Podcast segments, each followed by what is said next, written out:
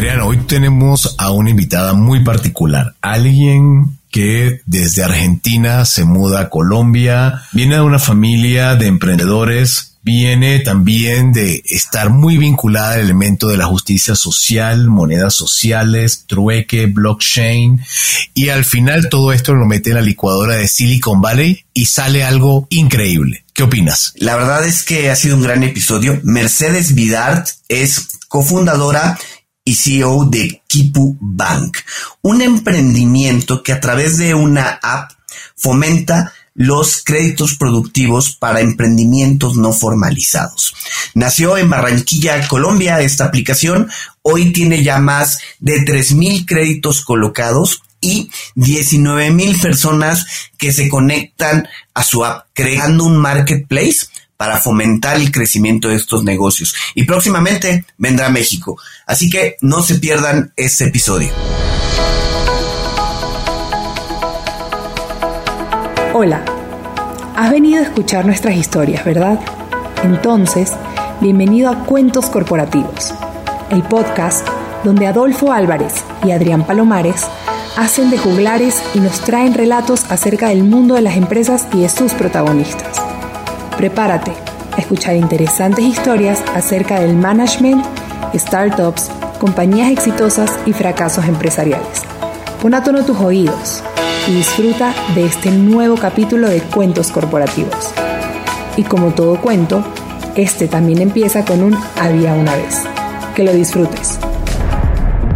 Adolfo, mucho hemos hablado de los bancos y de su enfoque a la población que más recursos tiene, con el fin de asegurar de esta forma el pago de intereses y así seguir generando dinero. Al final los bancos pues son una empresa igual que cualquier otra.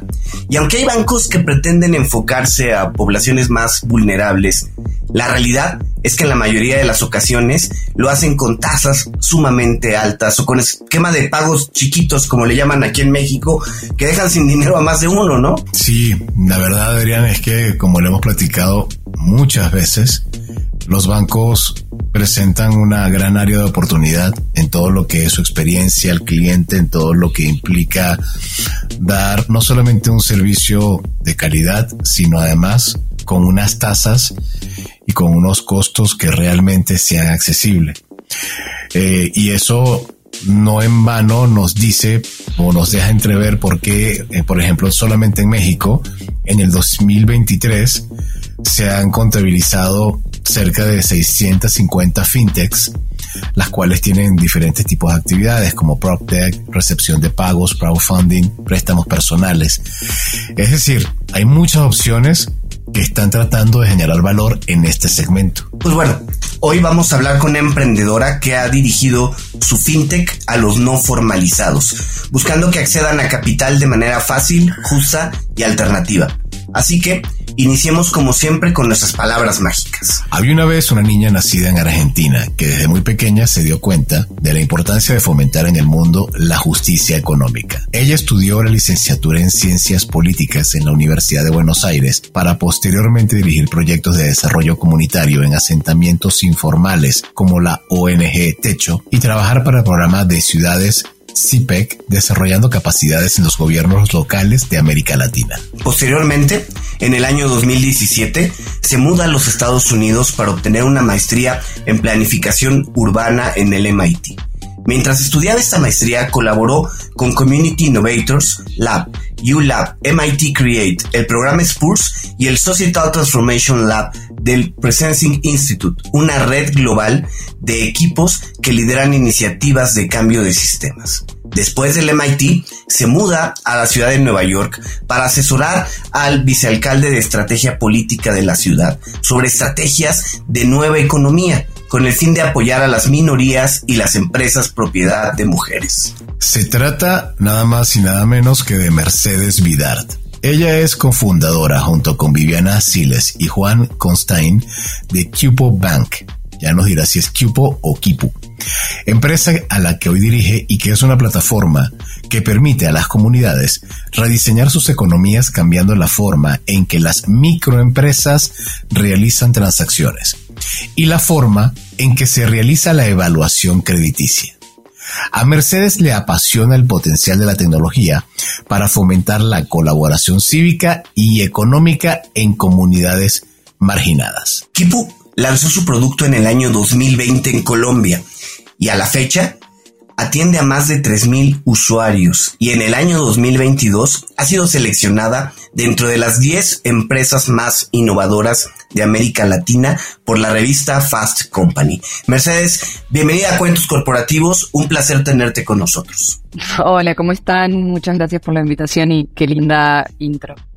Muy emocionante. Mercedes, ¿cómo te dicen tus amigos? Mercedes, Meche. Mechi. Mechi. Sí, sí, sí. Cuéntanos, cuéntanos de Mechi, tu, tu infancia, las cosas que te gustan, qué te motivaba de chica y qué fue lo que fue moldeando tu personalidad hasta lo que eres el día de hoy. Sí.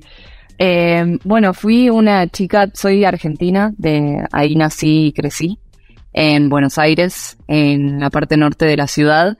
Eh, y la verdad que, bueno, siempre fui una chica muy eh, inquieta, ¿no? Como eh, me metía en todo lo, que había en el colegio para hacer afuera. De, tenía 1500 clases extracurriculares.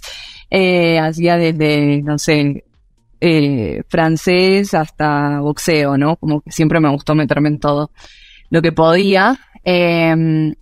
y fue desde el colegio que, que fue un colegio parroquial, digamos. Y también ser parte de esa comunidad parroquial de alguna manera me acercó a, trabajar con comunidades y con, personas en, que, tenían una realidad diferente a la mía, digamos. Em, y bueno, y ahí es que arranqué como a, tener ese contacto y, y sí, fui, fui como una chica que siempre quiso como em, no sé, hacer amistades, estar en comunidad eh, y estar también apoyando a quienes rodeaban a, los lugares donde yo estaba, ¿no? Em, y algo, bueno, algo muy particular también de, mí es que mis papás son comerciantes.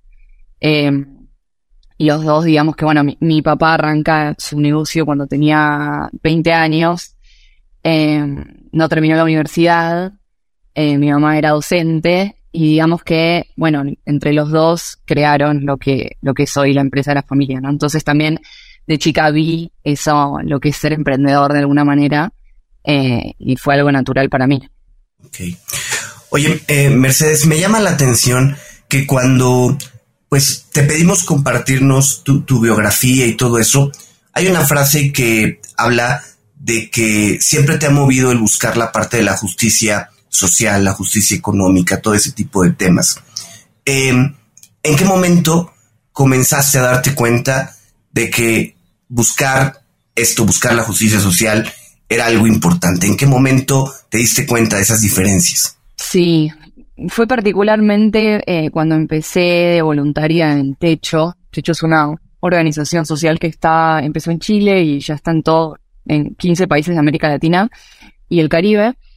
Em, y bueno, empecé ahí como voluntaria, iba los fines de semana a construir vivienda de emergencia para familias que vivían en, en barrios en el norte de la ciudad de Buenos Aires, cerca de mi casa en realidad, a una media hora de donde yo vivía.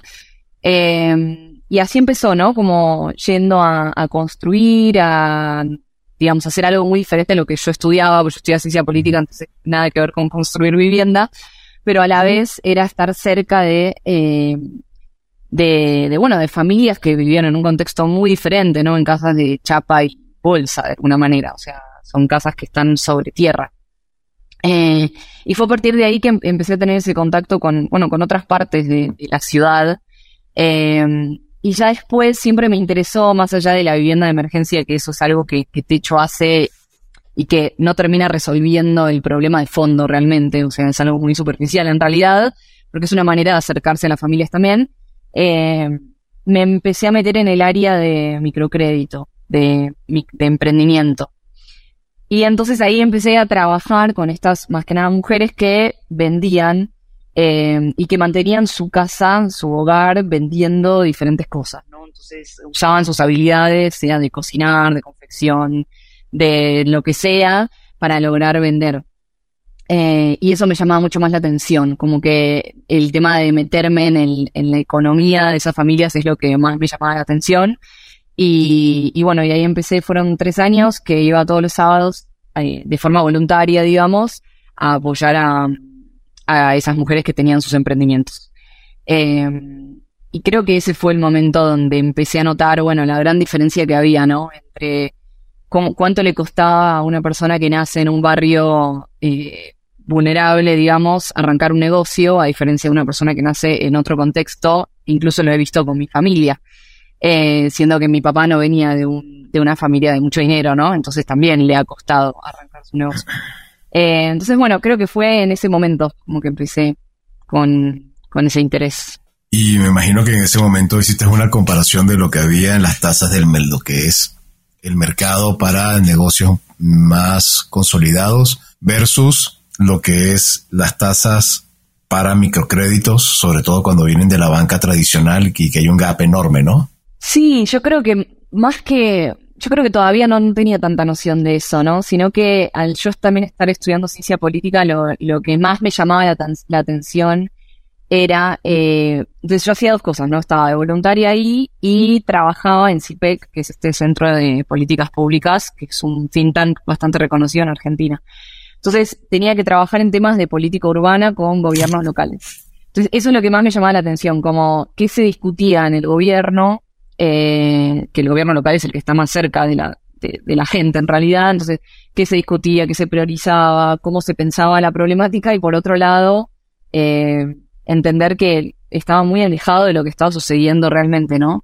Eh, entonces creo que es, esa, eso es lo, primero que me llamó la atención antes que meterme en, eh, en lo específico financiero, ¿no? Como que yo terminé en el mundo financiero, pero arranqué por, un, por algo muy diferente eh, que tiene que ver más con desarrollo económico más general, ¿no? No tanto de, financiero. Oye, a ver, ¿y en qué momento surge la idea de crear Kipu? ¿Cuándo conoces a tus co-founders? ¿Cuándo se reúnen? ¿Dónde surge esa chispa? Sí. Eh, bueno, cuando estaba, entonces yo cuando me voy a, estudiar a MIT, ya voy con la idea de que yo quería emprender. O sea, quería volver a, Argentina, en realidad pensé que iba a volver, al final no. Eh, quería volver a Argentina con, con algún emprendimiento social. O sea, sabía que quería que sea un emprendimiento social, pero no sabía mucho qué ni cómo. Em, y cuando llego allá, a MIT, que es una universidad que fomenta mucho el emprendimiento, la tecnología, la innovación, em, me vi en un espacio donde dije, bueno, acá es, ¿no? Como acá es un, es el lugar perfecto, es Disney para, para los, para quienes tienen esa chispa emprendedora. Entonces, ahí trabajando en ese laboratorio, eh, Community Innovators Lab, conozco a mi, a mi cofundador Juan, que él es eh, colombiano. Em, y digamos que es en ese paso, en ese primer semestre de, MIT que yo empiezo a pensar, bueno, qué idea se me puede ocurrir. Eh, y la verdad que como la problemática que conocía y la que me movía es esta que les cuento, que venía de trabajar en Argentina, entonces para mí tenía sentido pensar una solución para esas problemáticas que yo había visto, ¿no? Em, entonces empiezo a trabajar con una profesora en temas de finanzas sociales. Me empiezo a interesar mucho en cómo las finanzas, las finanzas están en el centro del sistema económico y en realidad, sí, yo dije, bueno, si me meto por este lado, entonces sí se puede generar un cambio más de fondo y no tan eh, superficial, si se quiere. Y entonces es a partir de ahí que empiezo a conocer otras experiencias que se estaban dando en África, en otras partes del mundo, y se me ocurre la idea de eh, de llevar las monedas sociales, o sea, la primera idea de equipo fue muy eh, de llevar las monedas sociales y esos sistemas de intercambio local a los barrios populares. Eh, y entonces, bueno, ahí la primera idea fue un párrafo que escribí para una para un premio a la innovación que había ahí en el MIT Media Lab. Eh, y así fue, escribí un párrafo de esta idea que era como, bueno, hagamos un sistema de, trueque usando blockchain, porque había aprendido sobre blockchain ahí apenas llegué a MIT, para que la gente pueda comerciar sin usar dinero, ¿no? En, lugares donde no hay, no hay suficiente dinero. Y bueno, y ahí gané, eh, ganamos 11 de toda la universidad y, y, ahí yo no sabía ni lo que era una startup, o sea, la verdad que no tenía ni idea. Eh, y bueno, con esa primera idea y ese primer premio me empecé a meter y ahí dije, bueno, voy a dedicar toda mi maestría, que era en planificación urbana, no era un MBA, voy a dedicar toda mi maestría a sacar adelante este emprendimiento y entonces empecé a tomar clases en el MBA y a entender qué era una startup, cómo se empezaba. Todavía no estaba el, movimiento de Rappi en Latinoamérica, o sea, esto fue 2017, 18. En ese punto recién estaba, bueno, Mercado Libre obviamente, pero como que no había tanto movimiento, entonces eh, no, no, no sabía mucho. Entonces aprendí realmente allá y un método muy Silicon Valley, ¿no? Que es diferente a lo que creo que hoy nos funciona en la TAM. Em, pero bueno, así, así fue como los inicios. Y ahí se empezó a sumar, ahí se sumó Juan y, Viviana como, como CTO. Entonces, tu primer eh, approach con Kipu es monedas sociales. Me, me, llamó mucho la atención ese término, eh, que lo asocio al hecho de que también estabas pensando en blockchain Así que quizás algún tipo de cripto o algo que pudiera ser empleado específicamente para ciertas comunidades trueque y, luego cambian de modelo. Entonces, cuéntanos cuál es el modelo que hoy en día tiene Equipo. Sí, cambiamos, eh, iteramos muchísimo en el medio porque eso se trata en emprendimiento, ¿no? De, iterar y entender qué necesita el usuario. Eh, hoy en día Equipo son créditos productivos digitales para micronegocios en la informalidad. Eh, lo que hacemos es evaluar el riesgo de una manera diferente a como se evalúa en el buro de crédito. Nos basamos en ese negocio que por lo general no está registrado en ningún lado y en base a esa información creamos un, eh, un scoring alternativo y, y damos créditos productivos digamos que Equipo es una solución para micronegocios en Latinoamérica para poder crecer, aunque no tengan ni historial o su historial esté dañado o esa empresa no esté registrada en ningún lado. Y realmente buscamos que esos micronegocios lleguen a convertirse en una pyme, que logren estabilidad y que logren poder, eh, digamos, constituirse tener colaboradores eh, y hacer crecer no solamente ese negocio, sino la economía que está alrededor de ellos. Oye, normalmente esta población que tiene los emprendimientos no formalizados, pues no, no, la, no le ha tocado bien, ¿no? Ha sido, pues a lo mejor engañada, a lo mejor abusada por alguien que les presta dinero, que es un agiotista, que, que a lo mejor algún banco que les cobra tasas altísimas, ¿Cómo fue ese primer acercamiento de ustedes? Porque tú tenías experiencia, pero en Argentina, no en Colombia. Entonces, cuando se acercaron con estas señoras que tenían los emprendimientos no formalizados, ¿hubo dudas? ¿Hubo inquietud por parte de ellas? Sí, sí, entonces la primera idea de equipo la empecé, la, empezamos desarrollando en un barrio de vivienda social en las afueras de Barranquilla, en el Caribe colombiano. Y digamos que yo hice mi tesis de maestría en ese barrio eh, sobre el desarrollo de la idea de equipo, ¿no? Entonces realmente todo empieza desde un proceso de codiseño participativo. Entonces yo fui con una pregunta, que era cómo la tecnología puede fomentar el desarrollo económico de ciudad, de las partes de la ciudad más marginalizadas. Y con esa pregunta abierta es que empezamos a trabajar junto con, estas mujeres eh, emprendedoras, con unas 30 mujeres emprendedoras, y fuimos a encuestar a su barrio. O sea, hicimos una, eh, sí, como una, un proceso de investigación donde ellas eran investigadoras, pero íbamos a preguntar a gente que vendía en el barrio. En ese barrio hay más de 500 micronegocios que están escondidos en las casas de donde, de donde viven, ¿no? Que muchos como en México el Infonavit, ¿no? Que son esas torres y, bueno, y se venden muchísimos de esos lugares.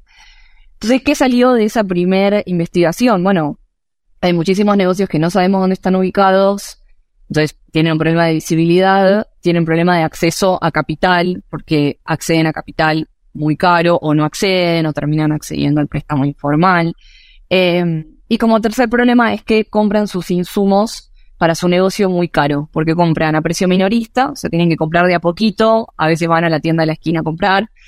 Eh, entonces, digamos que en base a esas, a esas problemáticas, claramente sí, o sea, el, mayor problema, entonces por empezamos atacando el problema de la visibilidad eh, con una moneda, etcétera. Pero luego nos dimos cuenta que el principal problema es el acceso a capital. Y si no solucionamos ese problema, entonces no se puede seguir trabajando con ninguna otra cosa, ¿no? Como que, entonces, por eso con, por eso con mi, con mi equipo y digamos que también con, los, con las usuarias mismas, lo que hicimos fue cambiar el enfoque y decir, vamos directo primero solucionar ese problema, busquemos la manera de obtener datos rápido y, eficientemente para colocar crédito eh, digital y, bueno, y ahí es que empezó a crecer la, vaina, como le dicen acá. Eh, entonces nos costaba que, arranque, ¿no? Eh, las ideas que teníamos no pegaban lo suficiente y empezó a, realmente crecer cuando, cuando empezamos a, a conectar la plataforma con crédito. Mechi, ¿y no, no ocurre en estos casos que una idea tan innovadora como la que, la que plantean, y no solamente innovadora, sino que además tiene la posibilidad de ayudar a, a estas 500 comerciantes, microcomerciantes, ¿no ocurre también que ya detrás de eso hay todo un, un mundo viciado donde ustedes entran en cierta forma a pisar callos? Porque por una parte eh, le quitas el negocio a los prestamistas, usureros de tradición y por otra parte a los vendedores que le venden a los minoristas y que como bien lo mencionas, venden a precios que se aprovechan de que no tienen la posibilidad a lo mejor de un transporte, de ir a centrales mayoristas y entonces tienen que comprar a una cadena enorme donde ya los precios están bastante amañados. Entonces, mm, no sé cómo vivieron esa experiencia. Sí, bueno, por ahora no tuvimos ningún problema, ¿no? Em, una de las, de las, la verdad, los beneficios que tenemos es que lo hacemos todo completamente digital, entonces no hay personas en, en territorio teniendo que ir a hacer visitas, que eso es el modelo viejo de las microfinancieras, ¿no? Sino que lo hacemos todo eh, 100% digital y creo que eso tiene un beneficio en este sentido, porque no se sabe dónde, dónde estamos, lo podemos hacer de cualquier lado. Entonces como que no, realmente todavía no hemos tenido ningún tipo de, de inconveniente eh, en este sentido. Y yo creo que bueno, que es un negocio que va más allá de los préstamos productivos, ¿no? El negocio de los préstamos informales, eh, sino que también se, están en temas de préstamo de consumo y nosotros al enfocarnos específicamente en préstamo productivo, eh, no, creo que también es un diferencial grande. Y me llama la atención que dices que tienen el, que además tienen la ventaja de ser modelo digital. Eh, cuando hablas digital, estás comentando que es algún aplicativo móvil, algún website que dentro de esta comunidad, por ejemplo, en el caso de Barranquilla, tienen acceso. Sí, sí, sí. Entonces, Kipu tiene una app que se descarga por, por bueno, Apple, Apple o, Google Play eh, y también un chatbot en WhatsApp. Entonces, lo que hace el usuario es hacer el, puede hacer el onboarding y la aplicación a su primer crédito tanto por WhatsApp como por la plataforma. Eh, y es exactamente el mismo proceso, ¿no? Con su validación de identidad, con la información que le requerimos para analizar el crédito. Eh, digamos que cualquiera de las dos funciona de la misma manera.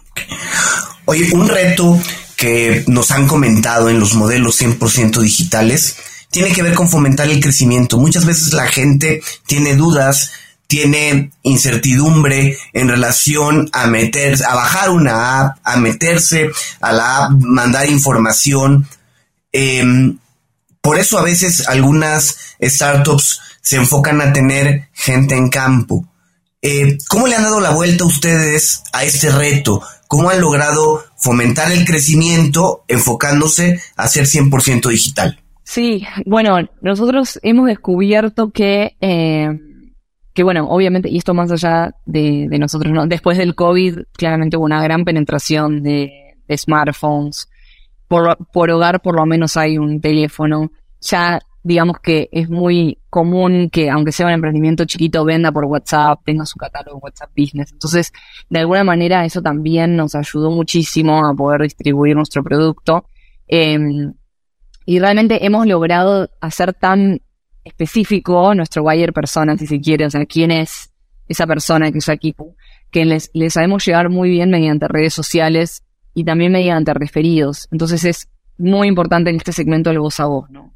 Que alguien te recomiende, que alguien te diga que eso le funcionó. Y eso nos empezó a suceder mucho y es una de las claves para que no solamente lo viste en, Facebook, sino que también alguien cercano te contó que le fue bien. Eh, y la verdad que estas son economías muy, muy de, de, barrio donde se necesita capilaridad, ¿no? O sea, se necesita llegar a, a esos entramados urbanos. Y eso la verdad que lo logramos mediante el también, o sea, los referidos y, el, y esta conexión que existe entre, los negocios de barrio, ¿no? Em, pero sí, la verdad que todo lo que es digital a nosotros nos funcionó súper bien. Eh, estamos creciendo un montón en base a la llegada digital. No necesitamos personas en territorio y lo que hacemos mucho también es eh, y esto lo sabemos porque seguimos yendo igualmente a hablar con usuarios, es que ellas se basan mucho en alguien de su familia, entonces sea un sobrino, un hijo, eh, que ayuda con el uso de, la tecnología, ¿no? Y la otro elemento que me llama mucho la atención, quitando lo que es la parte digital que ya hemos estado platicando, es lo que tiene que ver con el nuevo método de scoring que ustedes manejan para no tener el, el modelo tradicional del buro de crédito que, que me hace mucho sentido porque el buro de crédito, en cierta forma, una vez que te penaliza, casi que dices, mejor que reseteo mi vida y vuelvo a nacer porque ya no tengo, si, a veces que salir del buro de crédito en esas condiciones es prácticamente imposible. Entonces, ¿cómo ustedes rompieron ese código? ¿Qué fue lo que inventaron para poder diseñar un nuevo modelo de, de scoring? Sí, Sí, entonces nosotros combinamos, digamos, los, los cofundadores, ¿no? Combinamos esa experiencia de conocimiento del segmento, eh, de entender esas necesidades que tienen, de entender las dinámicas de ese segmento con tecnología, ¿no? O sea, Viviana tiene más de toda su vida trabajando en temas de AI y Machine Learning para generación de, de algoritmos. Entonces, de alguna manera, esa conexión entre tecnología y entendimiento del segmento es lo que viene a lo que ponemos junto y entonces somos capaces de encontrar variables que otros no encuentran para determinar, eh, que terminan determinando si un negocio eh, paga o no paga. Entonces realmente viene de conocer muy bien al, segmento, seguir conociéndolo, ir probando diferentes maneras de entenderlo. Eh, y son variables que muchas veces no, no, como te digo, no, no es lo que se te ocurriría a primera instancia. pero bueno, esa es nuestro, esa es nuestra combinación mágica, ¿no? Eh, que, traemos a, la ecuación, de alguna manera, porque el algoritmo es una ecuación y uno le va metiendo ahí diferentes cosas. Eh, entonces, sí, yo te diría que es entender el comportamiento de ese, de ese tipo de segmento que es muy diferente a empresas más grandes eh, o, a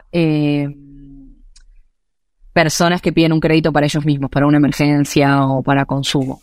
Oye, a ver, ligado con esto, digamos que el, eh, el scoring va ligado con el tema del precio, ¿no? Con la tasa. ¿Cómo está la tasa que ofrece Kipu en relación a otras alternativas que se podrían encontrar en Barranquilla? Pero esa respuesta se la regalas a Adrián después de este corte comercial. Ya regresamos. Hola amigos de Cuentos Corporativos, soy Andy Llanes, cofundadora de Voz la aplicación de wellness y fitness digital que está ayudando a las empresas a incentivar a sus colaboradores a ser físicamente más activos, obteniendo beneficios como una mejor respuesta ante el estrés, mayor concentración, más vitalidad y sobre todo mejorando la salud integral. Implementar WOS en tu compañía es súper sencillo y lo mejor es que con una sola membresía puedes dar este beneficio a toda tu plantilla. Escríbenos a hola.getwos.co o ingresa a las notas de este episodio, haz clic en el link de contacto y déjanos tus datos. Entren inteligente, entren eficiente con WOS. Mechi, platícanos un poco, ¿cómo se compara la tasa que ofrece Kipu? Sobre todo porque, a ver, el scoring al final es el primer paso para poder definir el precio en un producto crediticio. ¿Cómo se, se relaciona y cómo se compara con lo que se ofrece en Barranquilla? Sí, digamos que, eh, bueno, nosotros ya, digamos, no solo Barranquilla, sino que en todo, en todo el país. Eh, y lo que nosotros vemos es que digamos, hay algo en Colombia que se llama la tasa de usura, entonces no se puede cobrar más ninguna entidad financiera o, digamos, banco o entidad eh, financiera puede cobrar más de la tasa de usura. Esta tasa fue subiendo muchísimo en todo el año pasado por la circunstancia mundial. Eh, y nosotros estamos dos puntos por debajo de esa tasa. Es una tasa bancaria la cual nuestro tipo de usuario, al no poder acceder a crédito bancario, no accede a ese tipo de, tasas, ¿no? Em, solo los únicos que pueden cobrar por encima de esa tasa son las microfinancieras, que están en un 55-60% de interés anual, La tasa de usura ahora está en un 45% de interés anual, o sea, la tasa máxima que puede cobrar un banco está en 45%. Eh, con Kipu cobramos por debajo de esa tasa. Entonces, es un usuario que está reportado en central de riesgo, que no puede acceder a crédito en ninguna entidad bancaria, pero con nosotros accede a la misma tasa que accedería en una entidad bancaria, ¿no? Y bueno, los préstamos informales, el gota a gota tiene una tasa de un 400% de interés anual. O sea, para que te des una idea. Eh, Dios mío, o la diferencia. van directo al infierno. Sí, y además como es tan violento y van todos los días a cobrarte a tu casa, o sea, si caíste en eso, realmente es muy difícil que puedas salir. El otro día veía una estadística que dice que el 25% de los micronegocios accede a ese tipo de financiamiento y que es un negocio de unos 600 millones de dólares anuales, el, préstamo informal.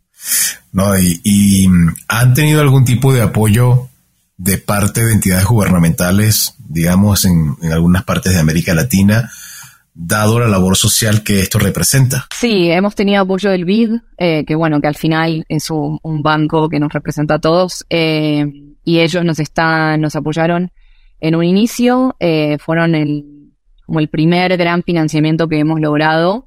Gracias a ese financiamiento yo renuncié en Estados Unidos y me vine a vivir a Colombia y mis socios también, o sea, fue gracias a eso que pudimos estar full time en Kipu, esto fue en el 2021. Y, eh, y bueno, y ahora también hemos ganado una convocatoria de género e inteligencia artificial del BID. Eh, entonces siguen apoyándonos de, de alguna manera, ¿no? Y después sobre gobierno local, eh, ahora una de las grandes motivaciones del gobierno es la economía popular en, en Colombia. Entonces, eh, bueno, realmente estamos en conversaciones de ver de qué manera podemos también apoyar a que se cumpla esa misión, ¿no? Oye, y a ver, platícanos un poco de la otra parte de Kipu, porque entiendo que por un lado son los créditos productivos, pero por otro lado también tienen un marketplace, ¿no? ¿Nos puedes comentar un poco de esa oferta?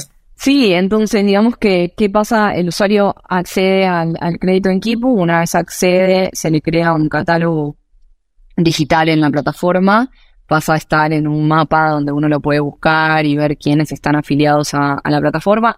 Tenemos muchos usuarios, eh, más o menos unos 19.000, que no tienen crédito de Kipu, ¿no? O sea, hay muchos que se registraron, cargaron su información y están en la plataforma, pero no, no tuvieron crédito porque no les fue aprobado, pero igualmente están en la plataforma. Eh, y lo que buscamos realmente es que puedan vender más. O sea, no solo que accedas a un crédito, sino que puedas vender más y que también mediante la plataforma accedas a los, proveedores que, te pueden ofrecer mejor precio, donde puedes usar el cupo de crédito de, de equipo. Eh, entonces, ¿Por qué? Porque eso también fue una de las grandes aprendizajes, ¿no? Solo con el dinero no solucionamos todo el problema que tiene el, eh, el segmento y eso hace que probablemente si solamente le das dinero luego no, no pueda volver porque no vendió lo suficiente, no creció eh, o compró insumos muy caros. Entonces, por eso lo ayudamos en todo el ciclo y no solamente en el acceso a capital. Oye, pero a ver, eh, si yo soy una persona que recibe crédito de Kipu, ¿solo lo puedo usar con los proveedores que ustedes tienen o puedo usarlo en cualquier otro lado? Sí, entonces tenemos dos formas. Recibís el dinero y lo usas en cualquier lado o te abrimos cupo en proveedores que te dejan, te dejan a un precio mayorista. Eh, entonces son las dos, las dos alternativas.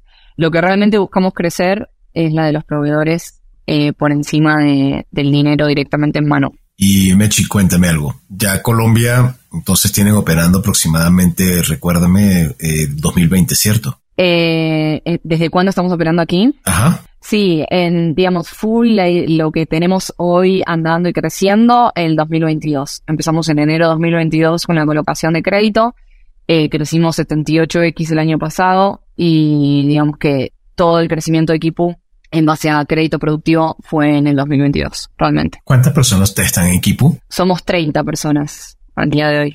¿Y planes de expansión a otros países de América Latina? Sí, el próximo es México, eh, sin dudas ya estuvimos haciendo allá investigaciones y, bueno, conectando con actores locales. Estuvimos en noviembre del año pasado allí con mi socio y realmente buscamos que este año, a fin de año, poder tener algún tipo ya de, pata en, México, ya que es un mercado más grande obviamente que Colombia, eh, por lo menos el doble. Eh, y hay muchísima necesidad también de este tipo de soluciones, ¿no? Obviamente que hay algunas diferencias eh, para lo cual hay que adaptar el modelo, pero, pero bueno, ese es el, el plan. Ok. Oye, recientemente fueron nombrados por la revista Fast Company como una de las 10 startups más innovadoras de América Latina. Eh, ¿A qué se debe? ¿Qué fue lo que llamó la atención de Fast Company para voltear a ver a Kipu? Platícanos un poco de eso. Sí, sí, no me lo dijeron en realidad, no, no, no. O sea, según lo que escribieron, es que puedo decir que es lo que, lo que les llamó la atención, porque no, ni siquiera es que aplicamos en ningún lado, sino que de un día para otro me, me pasaron la noticia. Eh, y yo creo que tiene una combinación de cosas, Kipu, ¿no? Que, que viene a ser innovador. Por un lado, el enfoque en el segmento en el que nos estamos enfocando, eh, la manera en la que estamos atacando el problema, porque es un problema que se ha intentado solucionar por miles de años, ¿no? De alguna manera, eh, el tema de los créditos no es algo nuevo, es algo súper antiguo. Eh, pero de hecho, yo creo que lo que sí traemos como innovador es la manera en la que nos estamos acercando al problema eh, entendiéndolo realmente de base, el equipo que está por detrás, que somos personas con, con unos backgrounds muy distintos y que entonces eh, la solución viene a ser bien diferente. Y realmente lo que, lo que estamos haciendo también eh, con tecnologías de punta, ¿no? Entonces es AI por un lado eh, para analizar el riesgo de manera diferente y blockchain por el otro lado para que los créditos que colocamos, la manera en la que conseguimos capital sea transparente que nuestro usuario tenga una identidad financiera que sea portable, que la pueda llevar a cualquier parte, pensando también mucho en la migración que existe hoy en día, eh, y que también el usuario sea parte de los beneficios que se generan al colocar eh, créditos y pagar su crédito. Entonces, hoy en día el usuario de Kipu gana un, gana puntos, que se llaman puntos Kipu, que tienen un respaldo en tokens y que esos, con esos puntos Kipu puede eh, pagar de vuelta su crédito, puede ahorrar o puede invertir. Entonces, le estamos conectando un segmento que está completamente alejado de los beneficios que puede tener eh, el mundo cripto o Web3 eh, para, que, para que empiece a utilizarlo también y empiece a, eh, a conectarse con esos con ese mundo financiero descentralizado de alguna manera. Entonces, si tengo que resumirlo, yo creo que tiene que ver con todos esos aspectos. Entraste en un mundo que es bien, como que bien eh, interesante, pero que también siempre ha sido, no siempre ha sido, pero últimamente ha estado como muy en la, en la palestra de, de si tiene sentido o no, que es el Web 3, ¿no? Este, pero bueno, yo creo que eh, todavía incluso pareciera que es temprano para poder decidir hacia dónde se va a mover o cuán rápido va a evolucionar. Definitivamente arrancó y ahí está. Solo que si cuesta como aterrizar en la tokenización de todos estos puntos y entender cómo se van a cómo se van a mantener, cómo se van a nutrir, de qué manera va a ser, se va, este, esto va a, incrementar. Entonces ahí voy a mi pregunta, yo diría que mi última pregunta relacionada a, tu empresa es, ¿es temprano? Porque apenas 2022 fue cuando de lleno entraron con, fuerza en, Colombia y todavía hay muchísimo que comer, solamente en eh, América Latina, pero ni hablar de otros países como, bueno, India o todo lo que pueda haber en, el, en, la antigua eh, Europa Oriental. Entonces, ¿cómo ves a Kipu en los próximos, no te diría cinco años, yo te diría en los próximos diez años? Sí, eh yo lo veo como ese banco digital que logró atender a un segmento completamente desatendido en la región y como bien decías vos, en otros sectores del mundo, ¿no? Eh, yo este tema lo estudié en África, en India, eh, y realmente la situación es muy parecida. Eh, y las necesidades son muy parecidas. Entonces, sí, lo veo como esa, como ese eh, one-stop shop, digamos, para los micronegocios informales en la TAM, em, y que no solamente accedan a capital de trabajo, sino que puedan acceder a otros servicios financieros, em, como les decía recién, ¿no? ahorro, inversión, etcétera, y que puedan realmente crecer eh, hacia, hacia una pyme, emplear gente y que puedan crear riqueza en las comunidades en donde están los micronegocios, ¿no? Entonces, hacia allá, hacia, hacia donde vamos, empezando con un producto financiero, que es el que tenemos hoy, em, y realmente primero buscar eh, conquistar toda la región, ¿no? Latinoamérica. Oye, hay algo que no te hemos preguntado. ¿Qué significa Kipu? ¿Por qué el nombre? Sí, bueno, Kipu eran eh, los mecanismos que tenía de escritura que tenían los incas. Eh, entonces ellos le llamaban Kipu a su lengua escrita, digamos. Pero no era, no, era escrita, sino que era una especie de collar con sogas y hacían nudos y esa era la manera de, de, escribir. Eh, allí, digamos que registraban narrativas, registraban este, datos contables de censo y cuando llegan los españoles queman todos los quipus porque no los podían comprender. Entonces ahí se termina esa lengua. Eh, hoy en día se sigue estudiando qué querían decir los quipus. Eh, se sigue estudiando incluso en Harvard. Eh, y, y, bueno, realmente para nosotros significa volver a esas raíces del comercio, del registro de tu información y esas raíces más nuestras, ¿no? más de, nuestra región, de alguna manera. Por eso se llama Kipu. Genial. Bueno, muchísimo éxito con tu empresa, con lo que están desarrollando. La verdad es que el mundo lo necesita, así que te mandamos toda la buena vibra porque en verdad que es absolutamente necesario.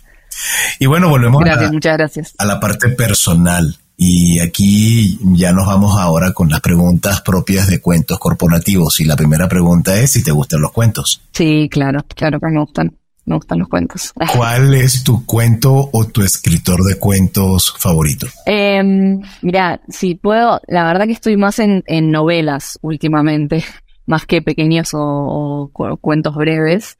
Em, y estoy muy fanatizada de una escritora que es colombiana pero vive en Argentina, que se llama Margarita García Roballo.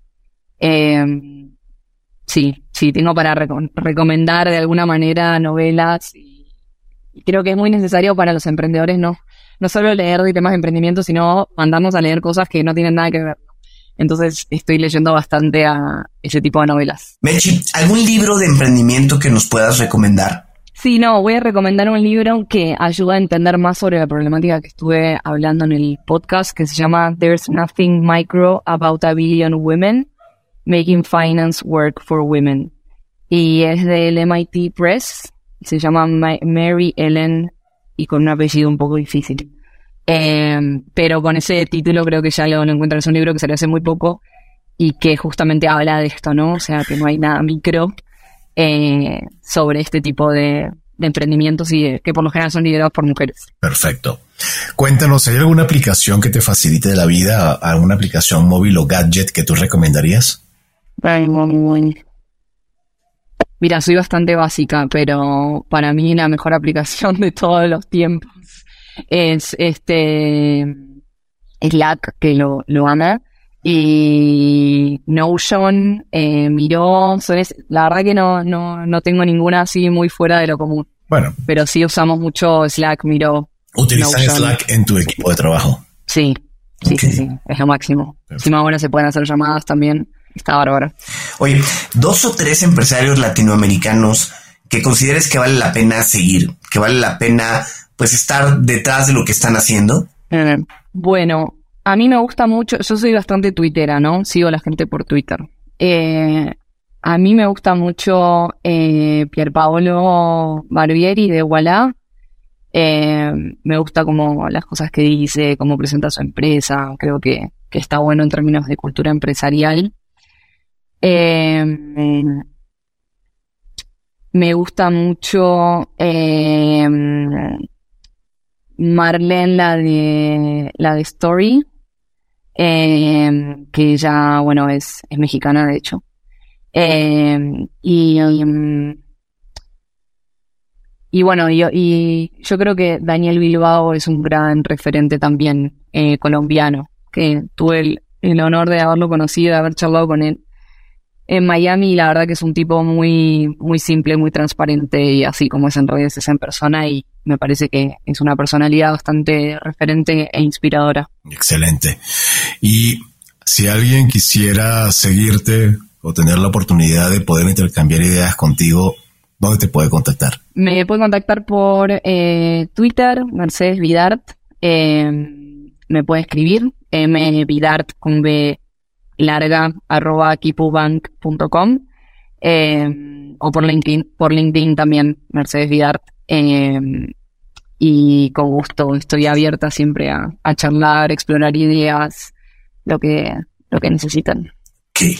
Y bueno, Mechi, compártenos un mensaje final para nuestros escuchas, para aquel que a lo mejor está pensando en emprender o se siente inspirado con la historia de equipo.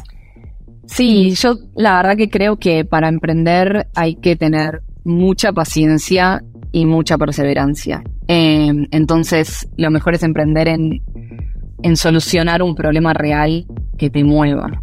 O sea, que digas, quiero dedicarme a solucionar este problema y no voy a parar a solucionarlo. Eh, porque es muy cliché, pero la realidad es que el problema queda, la solución cambia millones de veces, eso ya lo viví con Kipu, es real. Eh, entonces me parece que es muy importante estar apasionado por algún problema que uno quiera resolver y ese es el mejor punto de comienzo para emprender, no, no tanto eh, hacer plata o eh, no sé, cualquier otra motivación, sino el problema a resolver me parece que es lo más importante. Excelente. Bueno, muchísimas gracias Mechi Mercedes Vidart por habernos acompañado y a ti por habernos escuchado. Si te gustó este episodio, por favor, no dudes en suscribirte a tu plataforma de podcast y calificarnos con cinco estrellas. Te invitamos a escuchar nuestro programa Cuentos Corporativos Radio a través de la señal digital de Radio Mex, la radio de hoy, todos los martes y jueves a las 8 de la noche de la Ciudad de México en www.radiomex.com.mx. Y recuerda revisar y escuchar episodios seleccionados de cuentos corporativos a través de Neo, la revista especializada en negocios. Nos encontrarás en www.revistaneo.com. Y como siempre decimos, las empresas, sin importar su origen, razón de ser o tamaño, tienen todas algo en común. Están hechas por humanos. Y mientras más humanos tienen, más historias que contar. Y todo cuento comienza con un había una vez. Nos escuchamos en el próximo episodio. Mechi, muchísimas gracias por habernos acompañado. No, gracias a ustedes. Gusto estar aquí con nosotros. Gracias. Gracias por habernos acompañado en este capítulo de Cuentos Corporativos. Ojalá que esta historia haya sido de tu agrado y sobre todo que te lleves ideas y experiencias que puedas aplicar en tu propio universo empresarial. Esperamos que nos escuches nuevamente y recuerda, todos los cuentos comienzan con un había una vez. Hasta la próxima.